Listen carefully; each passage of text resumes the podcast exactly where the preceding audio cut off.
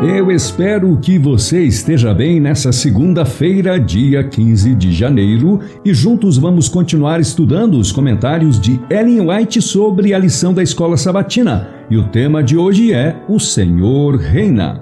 Diante daquele que reina nos céus, os mistérios do passado e do futuro são igualmente revelados, e Deus enxerga além do sofrimento, escuridão e destruição que o pecado causou o desdobramento de seu propósito de amor e bênçãos. Embora nuvens e escuridão estejam ao redor dele, a justiça e o juízo são os fundamentos de seu trono. Através do plano da salvação, um propósito maior deveria ser concretizado, além da salvação do ser humano e da redenção da terra.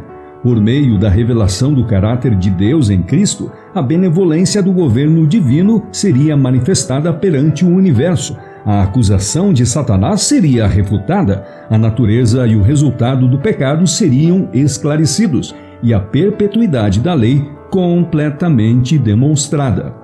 Então, a extinção do pecado vindicará o amor de Deus e estabelecerá sua honra perante um universo de seres que se alegram em fazer sua vontade e em cujo coração está sua lei. Nós lemos em Jó 11, versos 7 e 8. Será que você pode desvendar os mistérios de Deus ou descobrir a perfeição do Todo-Poderoso? A sabedoria de Deus é mais elevada do que os céus. O que você poderá fazer? Ela é mais profunda do que o abismo. O que você poderá saber? Lemos também em Isaías 55, versos 8 e 9. Os meus pensamentos não são os pensamentos de vocês, e os caminhos de vocês não são os meus caminhos, diz o Senhor porque assim como os céus são mais altos do que a terra, assim os meus caminhos são mais altos do que os seus caminhos, e os meus pensamentos são mais altos do que os pensamentos de vocês. Ainda lemos em Isaías 46, verso 9 e 10: Eu sou Deus e não há outro. Eu sou Deus e não há outro semelhante a mim. Desde o princípio anuncio o que há de acontecer, desde a antiguidade revelo as coisas que ainda não sucederam.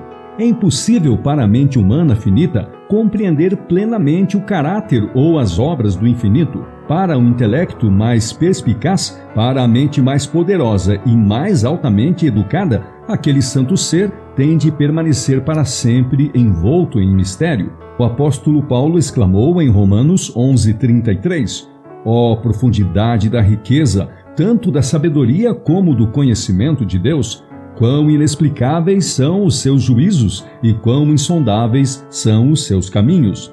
Se nuvens e escuridão o rodeiam, justiça e juízo são a base do seu trono. Salmos 97, verso 2 podemos compreender seu modo de lidar conosco e as razões que o motivam, e assim podemos discernir ilimitado amor e misericórdia unidos ao poder infinito. Podemos, de seus propósitos, compreender o quanto seja para nosso bem saber. E para além disso, devemos ainda confiar no poder do Onipotente, no amor e sabedoria do Pai e soberano de todos. Vocês que amam o Senhor, odeiem o mal Salmos 97, 10. Essas palavras do salmista mostram que é servindo a Deus que se atinge esse mais elevado plano.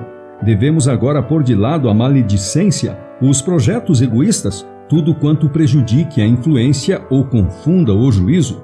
O coração deve esvaziar-se de todo interesse egoísta. A conduta deve ser tal que não leve nenhuma pessoa por caminhos errados.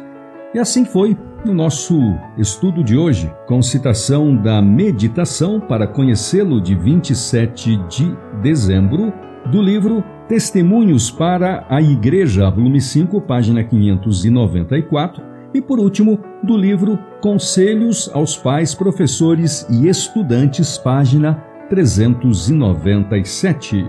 Amanhã é terça-feira e o nosso estudo será Deus é o juiz. Te espero amanhã.